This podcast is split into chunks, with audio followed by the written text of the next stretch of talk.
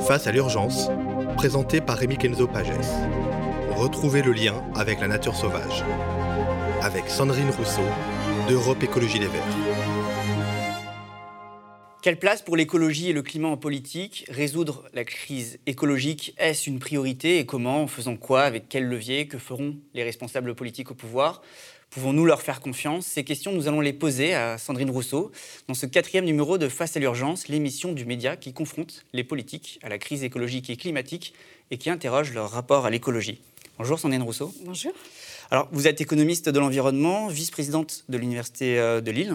En 2013, vous étiez porte-parole d'Europe Écologie Les Verts jusqu'en 2016. Et aujourd'hui, vous êtes euh, officiellement candidate à la primaire de l'écologie en vue de l'élection présidentielle de 2022. Mhm. Comment allez-vous? Mais je vais bien, j'ai un, un, agenda chargé, mais je vais bien et je suis très heureuse de faire cette campagne. Les temps changent, c'est votre slogan? Oui, parce que je pense qu'ils sont en train de changer et je pense que le moment est justement à les changer encore plus, à accélérer ce changement. Alors je crois que vous êtes la première euh, candidate au présidentiel à se revendiquer écoféministe. Il est temps aujourd'hui, enfin en 2022, d'avoir une écoféministe candidate oui, parce que l'écoféminisme, c'est euh, la critique des dominations et, des dégâts que ça fait, et notamment évidemment sur euh, la planète, mais aussi sur euh, les personnes les plus vulnérables. L'écoféminisme, c'est de dire qu'à partir du moment où vous surexploitez les personnes, et en l'occurrence les femmes, que vous les assignez à une place, eh bien vous faites la même chose finalement avec la nature, c'est le même logiciel. Et on a vu que la nature au XVIIIe et au XIXe siècle a été complètement instrumentalisée, transformée en ressources, qu'on a a coupé tout lien sensible avec la nature pour pour ne faire finalement que de la rationalité, et de la rationalité économique en l'occurrence, et que ça, c'est profondément au cœur de notre problème aujourd'hui. Et donc, on doit retrouver ce caractère de lien avec la nature, mais aussi euh, comprendre que de nouveau on est parmi cette nature et euh, accepter aussi qu'il n'y ait pas de rapport de domination ou d'exploitation qu'on ne peut pas prendre, utiliser, jeter euh, pour une jouissance immédiate, euh, fut-elle intense, hein, mais qu'on ne sait pas possible de prendre, utiliser, jeter et de, et de ne pas se soucier des conséquences. Aujourd'hui, on a cinq ans pour agir massivement et, et on ne pourra pas le faire dans le système et la structure sociale telle qu'elle est actuellement. Mmh. C'est une question de prédation. Le lien entre féminisme et écologie, c'est la prédation? Exactement. C'est-à-dire que dès lors qu'on prend le corps des femmes, qu'on l'utilise et qu'on le jette, eh bien, on, a une, euh, une, forme de rapport à l'autre qui permet de prendre, utiliser, jeter plein d'autres choses. Et que là, c'est la fin de cette civilisation-là, du prendre, utiliser, mmh. jeter. Vous avez dit aussi, on n'est pas en dehors de la nature. C'est aussi euh, au fondement de votre pensée, à la fois écologiste et à la fois euh, féministe, donc écoféministe, c'est que en fait, c'est notre rapport à la nature. Et ça, c'est un petit peu un impensé, notamment chez les politiques, le rapport de l'homme, nos sociétés par rapport à la nature. Oui, parce que ça fait des siècles qu'on s'est positionné euh, royalement et de manière très arrogante au-dessus de la nature. On nous a qualifiés euh, de seul être intelligent sur la planète, ce qui est quand mmh. même aujourd'hui extrêmement contesté. On nous a qualifiés de seul être sensible, ce qui aujourd'hui est très contesté. Et on voit que, euh, on le voit sur la question de la santé, par exemple, quand il y a, quand la nature est malade, quand l'environnement est malade, eh bien les humains le sont. On le voit avec le Covid. Et donc aujourd'hui, il n'y a qu'une seule santé. Et il faut qu'on se mmh. Repense comme un élément d'un écosystème comme un élément de la planète à côté des autres animaux, des végétaux, etc. et ça, avec le Covid-19 notamment. Mais euh, bien sûr, bien sûr, c'est un des sujets. C'est-à-dire que dès lors que on, on, s'est dit supérieur parce que l'on maîtrisait la technologie, on a oublié que nos conditions de vie dépendaient de la condition de vie des autres. Et dès lors que l'on dégrade la nature, on se met nous-mêmes en danger. Et, donc ça, c'est euh, quelque chose de très utilitariste. Pour nous sauver, il nous faut sauver la nature. Mais même au-delà de ça, nous sommes un parmi. Nous sommes un parmi euh, cette nature. Et donc, on ne peut pas s'imaginer supérieur. Enfin, c'est nous-mêmes qui nous sommes auto-désignés comme étant des espèces d'êtres supérieurs. Mais aujourd'hui, euh, rien ne permet de le faire. Et en tous les cas, il n'y a aucune espèce animale qui a autant détruit son environnement que nous l'avons fait. D'ailleurs, vous parlez beaucoup de la santé environnementale. On va en parler aussi mm. tout à l'heure. Mais justement, il s'agit de replacer notre action, notre politique au cœur de la nature. C'est vraiment l'enjeu aussi euh, de l'action politique. Oui, parce qu'aujourd'hui, on a oublié qu'il existait des contraintes naturelles à notre euh, enrichissement, à nos activités. C'est-à-dire qu'on a imaginé qu'on pouvait complètement s'émanciper des contraintes naturelles. Parce, que maîtrisant la technique, on pouvait utiliser toutes les ressources, on pouvait couper tout le bois, on pouvait salir euh, tous les océans. Mais là, ce que nous rappelle le réchauffement climatique, ce que nous rappelle la perte de biodiversité, c'est qu'en fait, il existe des limites physiques à notre activité et que si nous n'en tenons pas compte, alors nous-mêmes, nous risquons de disparaître. Et donc la question, c'est de remettre cette dimension qui est une dimension finalement de, bon sens, euh, de rationaliser et de limiter nos activités au titre du fait qu'elles ne sont pas soutenables. J'ai lu que vous étiez éco-anxieuse. Euh, c'est ce qui vous a poussé à vous engager en politique. Est-ce que, euh, enfin, j'ai lu notamment dans une interview, vous dites que euh, lire les écrits de la science sur le changement climatique, c'est même devenu quelque chose de difficile pour vous. Alors c'est par phase, mais il y a eu des phases, en tous les cas, oui, où ça a été difficile, parce que quand j'avais des enfants en bas âge, par exemple, à un moment, c'est posé la question pour moi de savoir quel monde je leur laissais. Et nous qui mettons beaucoup d'énergie et de bonne volonté à, à ce qu'ils apprennent à lire, à ce qu'ils soient débrouillards, à ce qu'ils comprennent plein de choses, eh bien finalement on leur, on leur laisse un environnement, une planète qui est si dégradée que tout ce qu'on leur a appris ne pourrait servir à rien en mmh. fait, et être complètement inutile et futile. Et euh, bah, c'est ça, euh, c'est ça l'objet même de mon engagement. Alors c'est pour mes enfants, mais c'est pas que pour mes enfants, c'est pour l'ensemble de mmh. l'humanité. Ça, signifie que vous avez un petit peu un rapport quand même qui est différent, euh, qui n'est pas seulement intellectuel, qu'on a presque un rapport, je sais pas, intime, qui vient de vos tripes. Sensible en tous les cas. Vis-à-vis de l'écologie? Oui, sensible. c'est quelque chose aussi qui répond quand même à une problématique qui est liée à votre quotidien, quoi. Oui, et puis à cette perception que on, ne peut pas appréhender uniquement intellectuellement ce qui va se passer. C'est-à-dire qu'il nous faut aussi retrouver le sens euh, d'une forme d'émotion et de rapport à la nature qui soit un rapport euh, euh, fondé sur ce que l'on ressent, sur ce que l'on voit, pas uniquement sur ce que l'on sait ou ce que l'on mmh. ne sait pas. Et ça, je crois que les politiques se sont privés de leurs émotions et de leurs sensations et que profondément, c'est ce qui nous envoie dans le mur aujourd'hui.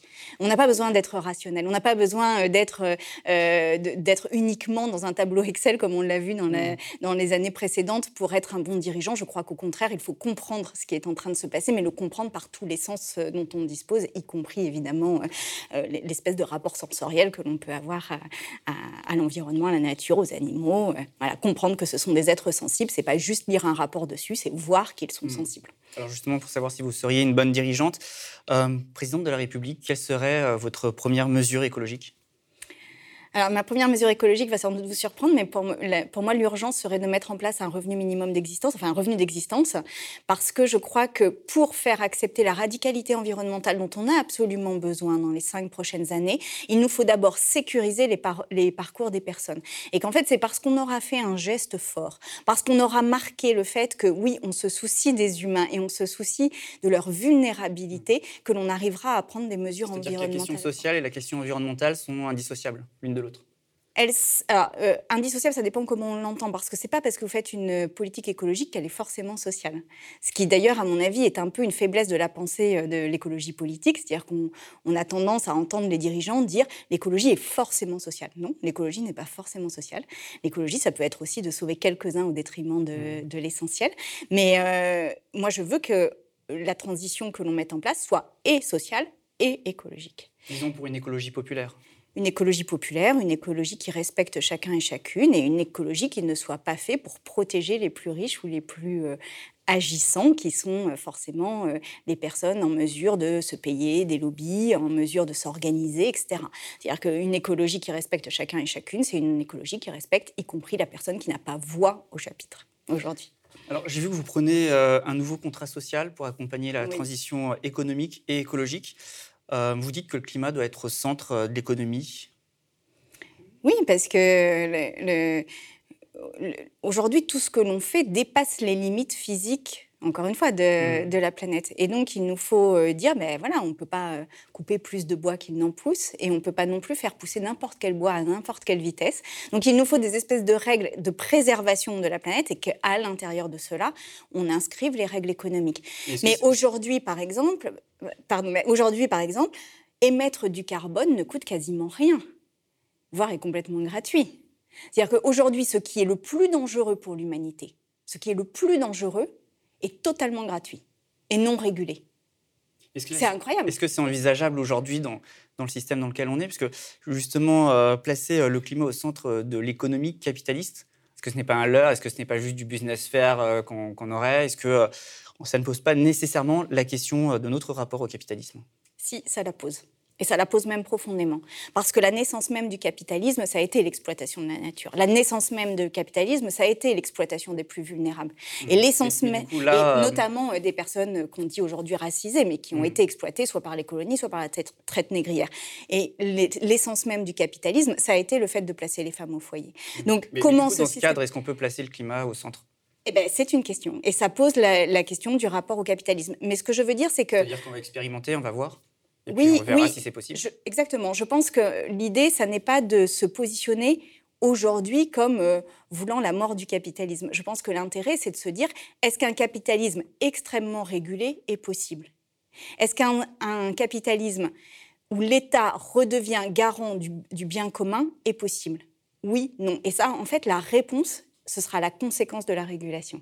Mais une chose est sûre, c'est qu'aujourd'hui, il nous faut remettre l'État au cœur de nos politiques publiques, remettre l'intérêt commun au cœur de nos politiques publiques et réguler. Et je le dis, ce mot-là, qui est un mot tabou aujourd'hui en économie, parce qu'on a l'impression que le libéralisme va nous sauver, au contraire, le libéralisme est à la source de notre problème. Donc, la régulation est un enjeu mondial, un enjeu français, un enjeu européen et un enjeu mondial, et pas une petite régulation une régulation importante. C'est là que les civilisations, et c'est là que les, Athéniens s'atteignirent, comme, euh, comme, euh, dit le, comme dit l'expression populaire. D'ailleurs, je ne sais pas trop d'où elle vient, cette expression, parce que pour moi, on est à un carrefour de civilisation aujourd'hui. C'est-à-dire que, est-ce qu'on est capable collectivement, parce que l'État c'est nous, hein, l'État c'est mmh. la démocratie, est-ce que démocratiquement on est capable de reprendre la main sur notre trajectoire? Oui, non, et eh ben ça va être la question de 2022. Et pour moi, c'est une question essentielle. Et toute réponse qui viserait à dire que le libéralisme est la solution est une réponse qui nous envoie dans le mur. Justement, est-ce que ce euh, nouveau contrat social, euh, on est là dans quelque chose de différent de ce qui se fait aujourd'hui, de ce qui s'expérimente euh, notamment aux États-Unis avec le Green New Deal qui s'en inspire peut-être, parce qu'il hum, faut le rappeler, aujourd'hui, Joe Biden, il a investi 2000 milliards de dollars en 4 ans pour décarboner l'économie américaine. Ça, c'est une inspiration oui, mais alors pour l'instant, les Green New Deal qui apparaissent, que ce soit celui euh, des États-Unis ou, euh, celui en Europe, sont des Green New Deal uniquement fondés sur de la subvention, de l'aide et de l'accompagnement. Mais à un moment donné, il va falloir accepter le fait de réduire des choses. Il va falloir accepter hmm. le fait de donner un prix au carbone. Il va falloir accepter de limiter certaines activités qui sont polluantes. Ça, cet aspect-là n'est pas encore présent dans aucun des Green New Deal, ni en Europe, ni aux États-Unis. Ça va être un enjeu. Mais la question des subventions, vous aussi, vous parlez de subventionner les industries non polluantes. D'ailleurs, quelles industries? Oui, on peut, on peut avoir un système de subvention, mais avec un système de contraintes en face et avec un accompagnement des salariés d'un secteur à un autre. Et ça aussi, c'est important. Il faudra sans doute euh, mm. qu'on développe un petit peu. Mais euh, l'idée, c'est on ne peut pas. Enfin, là, on est dans l'idée, mais peut-être que aussi c'est parce qu'on s'est bercé de cette illusion. On est dans l'idée que l'écologie ne va être que du plus, c'est-à-dire plus de subventions sur des choses, plus d'activités sur certaines choses, plus de rénovation du mmh. bâtiment, plus d'emplois, plus de. Mais l'écologie, ça va aussi être du moins. Par exemple, réduire quelle eh ben, euh, Par exemple, les transports aériens, par exemple, le transport routier, par exemple, la voiture thermique, par exemple, tout ce qui euh, génère du plastique, tout ce qui est euh, utilisateur de manière abondante et, de manière à gaspiller le pétrole. Tout cela, évidemment, devra être réduit. Et pas réduit un peu, réduit beaucoup. Il va falloir qu'on ait une agriculture sans pesticides. Il va le falloir. Et ça, ça va pas être facile socialement. Et c'est pour ça qu'on a absolument besoin d'un contrat social. Parce que si on veut porter une radicalité environnementale, qui est absolument indispensable, il nous faut sécuriser les parcours des personnes. Ce, n'est pas aux personnes de payer cette radicalité environnementale. C'est pas à l'agriculteur, et quand bien même je ne suis pas complètement d'accord avec les agriculteurs intensifs, ça n'est pas à l'agriculteur de payer ça on l'a mis dans un système intensif. Mmh. On a tout fait pour qu'il soit. Exactement. Donc c'est à l'État, encore une fois social, mmh. écologique, d'accompagner cette personne vers d'autres pratiques. Mais par contre, c'est à l'État aussi de dire que non, ça n'est pas possible de continuer les pesticides, les néonicotinoïdes. Que voilà, on ne peut pas vivre sans vers de terre. Donc à un moment donné, il faut absolument. La priorité, c'est de retrouver les vers de terre, les abeilles, enfin tout ce qui crée la biodiversité. Exactement. Je vous repose la question du coup, euh, à l'inverse, quelles activités il va falloir développer. Quelles sont euh, les industries non polluantes que vous voulez subventionner? Alors évidemment, il y a des industries, on pense à, l'isolation du bâtiment, on pense au, transport euh, décarboné, aux mobilités décarbonées, on pense à, la préservation des espaces naturels, on pense à une forêt durable, on pense à tout ça. Mais à, l'agroécologie aussi, évidemment. Mais ce que je voudrais dire, c'est qu'une société écologique, c'est aussi une société qui met la culture en son cœur et qui développe les emplois de culture, qui développe les emplois de proximité et de prendre soin des personnes donc les emplois auprès des personnes âgées, l'éducation, l'éducation à l'art, ce qui n'est pas la culture, mais ce qui est encore autre chose, et le sport, l'accès au sport, etc. Ça, c'est un volet qu'on oublie souvent dans la transition écologique. Mais si parce que un des sujets de la transition écologique, ça va être de diminuer nos heures de travail. Parce qu'on ne hmm. peut pas imaginer travailler de plus en plus. 32 heures, 28 heures? Bah, Au moins 32 heures dans un premier temps, 28 heures sans doute après, mais au moins 32 heures. On ne peut pas... Il y a très peu de candidats qui posent la question du temps de travail. Oui, mais la question du temps de travail, elle est centrale. C'est-à-dire que si vous encore une fois, si on se berce d'illusions en disant qu'on va devoir travailler toujours plus. Même euh, la Convention citoyenne pour le climat, elle a retiré, ça a été la mesure qu'elle a retirée. Euh, oui, mais la Convention citoyenne, elle a oublié aussi euh, le prix du carbone, par exemple. Mais, mais ceci elle a fait un très bon travail. Je ne critique pas du tout la Convention citoyenne qui s'en est pris beaucoup. Mais ce que je veux dire, c'est que la, la place du travail dans notre vie va être un sujet. Parce qu'on a été conditionné depuis des siècles à ce que le travail soit toute notre vie. Et donc, quand on n'avait pas de travail, on était sur le bord de la société. Quand on avait un travail, on essayait de travailler le plus possible pour gagner le plus possible et dépenser du tourisme de masse, des consommations ostentatoires, etc. tout ça, il va falloir faire table rase de ça et de se dire, ben, aujourd'hui, le travail doit prendre une juste place dans la vie et une place qui n'est pas toute la place et qui n'est pas toute la reconnaissance sociale. Ça veut donc dire que si on réduit la place du travail, il nous faut aussi trouver des activités qui permettent de faire du lien dans des activités de non-travail. Et c'est en cela que la culture, c'est en cela que le sport, c'est en cela que toutes ces activités-là, qui sont très pourvoyeuses d'emplois et d'emplois non délocalisables, sont tout aussi importantes que la rénovation des bâtiments. Ce que vous dites là, ces, ces mesures, le nouveau contrat social, ça fait consensus euh, aujourd'hui, Europe Écologie Les Verts? Eh bien, on verra à la primaire. Je suis sûre qu'une majorité euh, incroyable va se dégager pour un programme comme celui-ci, parce que c'est un programme ambitieux. Aujourd'hui, il n'y a pas le débat sur ces questions y compris avec euh, Yannick Jadot, qu'on qualifie souvent d'écologiste libéral. Ça va être l'objet du débat. Mm. Ça va être l'objet du débat. Et c'est très bien, parce que finalement, ça nous permettra aussi de clarifier le chemin pour, pour nous protéger et pour faire en sorte que la France prenne un tournant historique dans la question environnementale. Donc voilà, ça va être la question mm. qui va être posée. Et en tous les cas, moi, je défendrai les arguments qui sont les miens et qui sont qu'on a 5 ans. On n'a pas 10 ans, on n'a pas 20 ans, on a 5 ans. Mm. Et c'est pas en, créant des technologies vertes ou des startups vertes uniquement qu'on y mm. arrivera. C'est vraiment en revoyant profondément notre organisation sociale. Alors justement, euh, un sujet important dans votre campagne, on en a déjà un petit peu parlé, mais je voudrais y revenir, c'est euh, la santé environnementale. C'est un thème qu'on aborde, euh, qu'on entend peu en politique. la santé environnementale n'est pas suffisamment prise en compte aujourd'hui, alors que pourtant, il y a eu la pandémie, le Covid-19, puis même les catastrophes, les pollutions, le brisol, etc. Parce, qu'on ne veut pas la voir. Mmh. Parce qu'on ne veut pas la voir. Parce que ça fait partie des choses que l'on a été habitué à sacrifier au nom de notre richesse. Mais en fait, on se le dit tous les premiers de l'an, la seule vraie richesse que l'on a, c'est notre santé. Hmm. Et donc, la question aujourd'hui, c'est de voir comment on préserve cette santé. Quand on fait un plan cancer, ce qui a été hmm. euh, fait il y a quelques mois par Emmanuel Macron, et que dans ce plan cancer, il n'y a que les conduites individuelles qui sont pointées, c'est-à-dire le fait de boire hmm. de l'alcool, de fumer des cigarettes, etc. Mais que la question environnementale n'est pas du tout abordée, alors que les pollutions sont des facteurs de, de cancer, que les perturbateurs endocriniens se développent, que les risques industriels ne sont pas aussi bien gérés qu'on ne veut nous le laisser croire, eh bien, tout cela doit être dans les plans cancer. Parce qu'une fois que vous avez un cancer, votre vie en est profondément modifiée. Donc, l'idée, c'est de ne pas l'avoir, ce cancer. Et que un plan cancer, c'est un plan avant tout qui évite toutes sortes de cancers. Justement, vous mettez en avant ces questions, mais euh, vous vivez dans le Nord. Oui. Euh, c'est peut-être lié, justement, parce que euh, dans le Nord, il y, a toutes ces industries polluantes qui sont présentes. La question environnementale, c'est peut-être une question plus présente, plus essentielle sur certains territoires, qui touchent d'abord les ouvrières, les ouvriers, ceux qui vivent près des industries. Bah, ça, c'est le cumul des discriminations. Mmh. C'est le cumul des inégalités. C'est le cumul des inégalités. C'est-à-dire que plus vous êtes pauvre, plus vous vivez le long des axes routiers dans des zones polluées, plus vous êtes racisé, plus vous êtes dans des mmh. environnements dégradés. Bon, voilà, ça, ça fait partie. C'est en ça que je vous dis qu'on ne peut pas aller vers une société écologique sans reconfigurer et repenser nos rapports sociaux. C'est pour ça aussi que vous parlez de radicalité environnementale? Exactement. Et je pense que c'est un programme qui est au fond assez révolutionnaire. C'est une révolution douce, c'est une révolution mmh. qui ne prend pas les armes, mais c'est une révolution de notre mode de vie. Et, dans les autres programmes, justement, euh, vous ne voyez pas cette euh, radicalité environnementale? Par exemple, dans le programme de la France Insoumise? Dans la France insoumise, je sens une, volonté d'aller mmh. vers la radicalité environnementale. Ce, que je ne, euh, ce, sur quoi je ne suis pas encore d'accord avec la France insoumise, et je pense que nous en débattrons, et j'espère bien que nous en débattrons beaucoup, c'est la question de, l'échelon à laquelle on met en place la radicalité. La France insoumise est très euh, sur une planification au niveau national. Mmh. Moi, je pense que compte tenu de l'enjeu et compte tenu des efforts à faire, il faut laisser une marge de liberté très importante aux territoires qui doivent pouvoir s'approprier leur propre trajectoire tout en ayant des objectifs fixés, une vérification de l'atteinte de ces objectifs, etc. Mais, ça, j'ai eu euh, chez, nos collègues de reporters euh, votre débat avec euh, Mathilde Panot de la France Insoumise, Mathilde Panot qui est d'ailleurs venue dans cette émission. J'ai eu l'impression quand même que vous étiez d'accord sur sur à peu près tout, sur le constat concernant l'écologie, au moins sur le constat scientifique.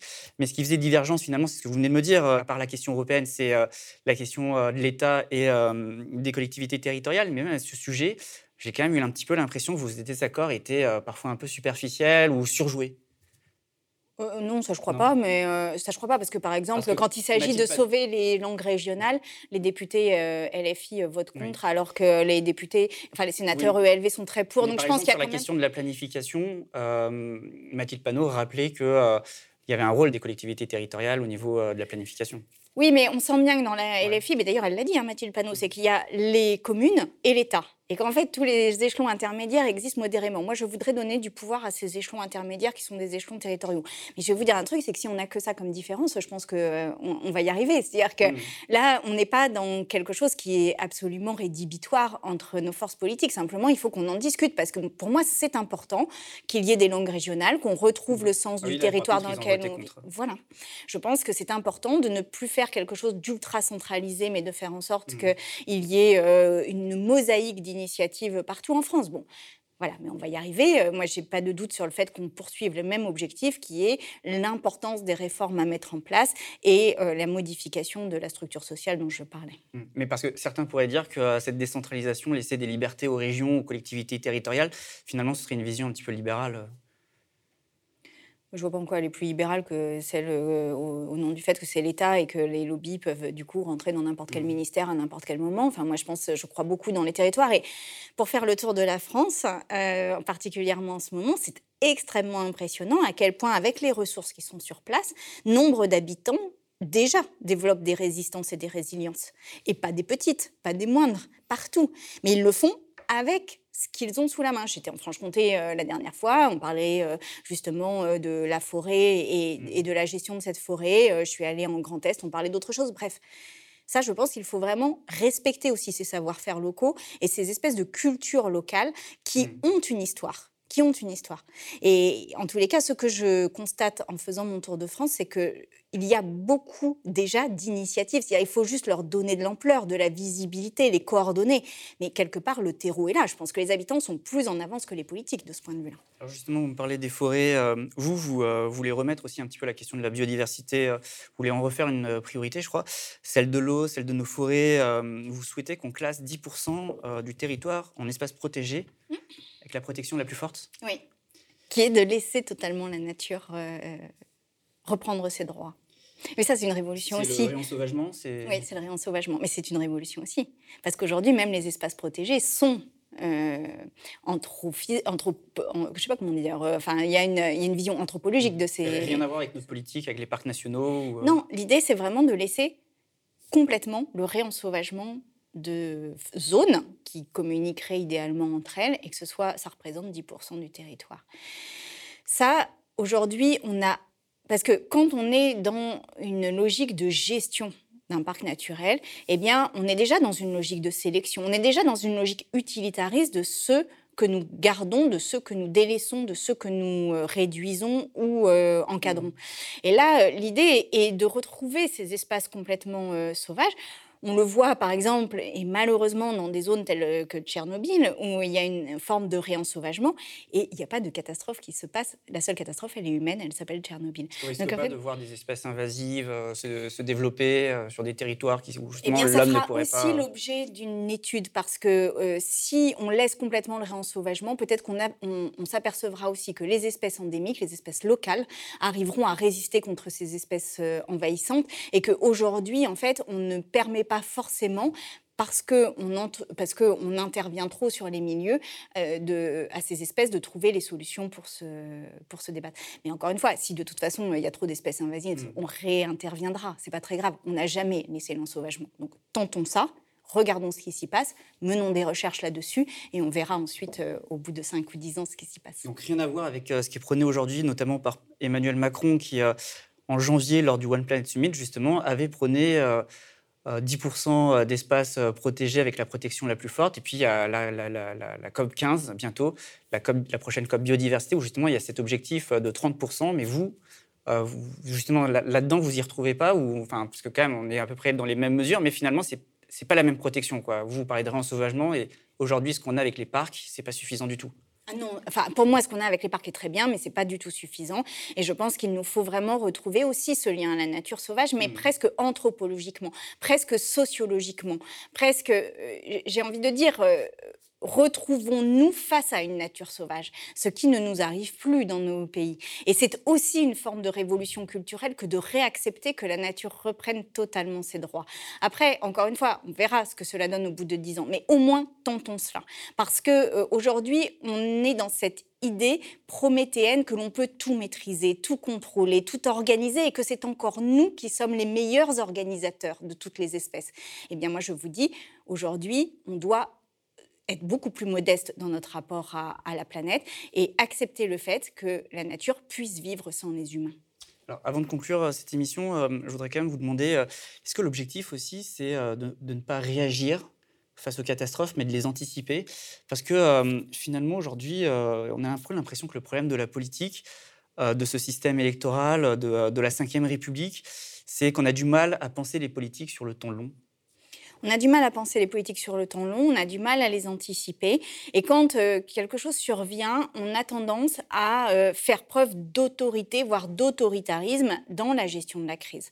Et ça, pour moi, on est exactement face à des parents qui seraient euh, face à des adolescents un peu rebelles et qui, de plus en plus, font preuve d'autoritarisme, et puis jusqu'à ce que leur enfant leur échappe, et c'est très bien comme ça. Et donc là, on a vu dans le, dans le Covid qu'on a eu un retour de mmh. l'autorité publique, mais de l'autorité incarnée par un seul homme, c'est-à-dire le mmh. président de la République. Alors que précisément dans cette crise du Covid, il nous aurait fallu miser sur la résistance des territoires, miser sur l'auto-organisation de certaines euh, parties de ce territoire et faire en sorte qu'il n'y ait pas comme ça des espèces de discours lénifiants, pontifiants et humiliants et humiliants. Parce que quand, moi qui suis vice-présidente d'une université, quand on voit ce qui a été fait pour les jeunes, c'est scandaleux. C'est scandaleux.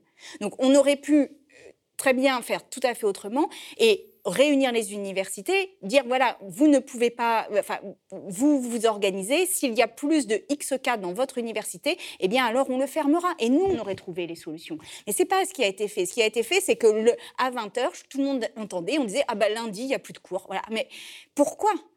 Pourquoi, comment? Euh Il faudrait qu'on soit capable d'avoir les mêmes mesures exceptionnelles euh, qu'il y a eu face au Covid, mais euh, sur la question climatique.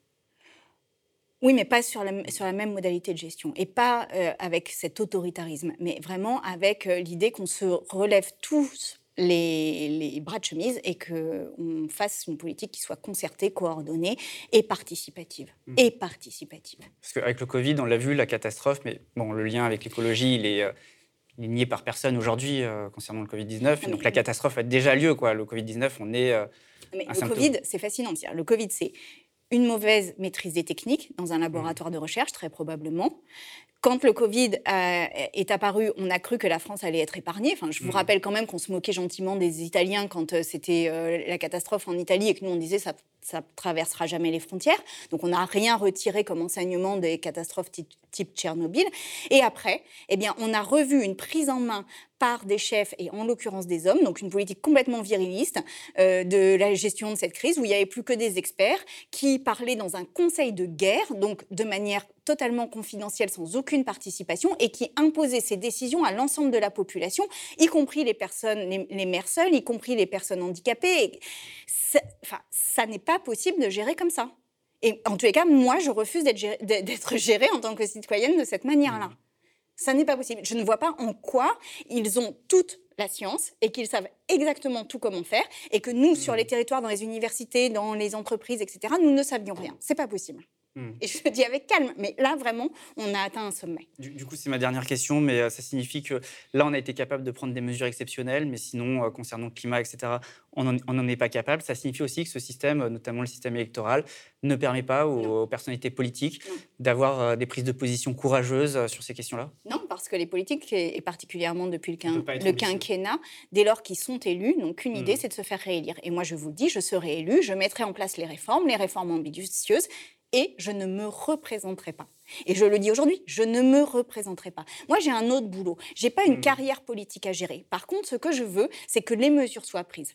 Et donc, pendant cinq ans, je mènerai ce combat. J'ai mené d'autres combats, j'ai mené des combats difficiles. Je mènerai ce combat-là. Et je le mènerai complètement indépendamment et uniquement en fonction du bien commun. Par contre, dans cinq ans, je laisserai les clés à la démocratie pour reprendre le pouvoir et pour faire en sorte qu'une nouvelle constitution permette à d'autres représentants politiques et d'autres représentantes politiques de prendre en main notre destin. Ok, je vous remercie euh, Sandrine Rousseau, merci d'avoir accepté euh, notre invitation. Je rappelle juste pour ceux euh, qui nous regardent que ces entretiens, vous pouvez également les retrouver en podcast, donc sur toutes les plateformes d'écoute. Merci encore d'être venu aux médias. Merci beaucoup. Le média devient une coopérative, alors pour garantir son indépendance, n'hésitez pas à devenir sociaux et à nous soutenir sur le mediatv.fr. Et pour ne rien rater de nos contenus, abonnez-vous au podcast.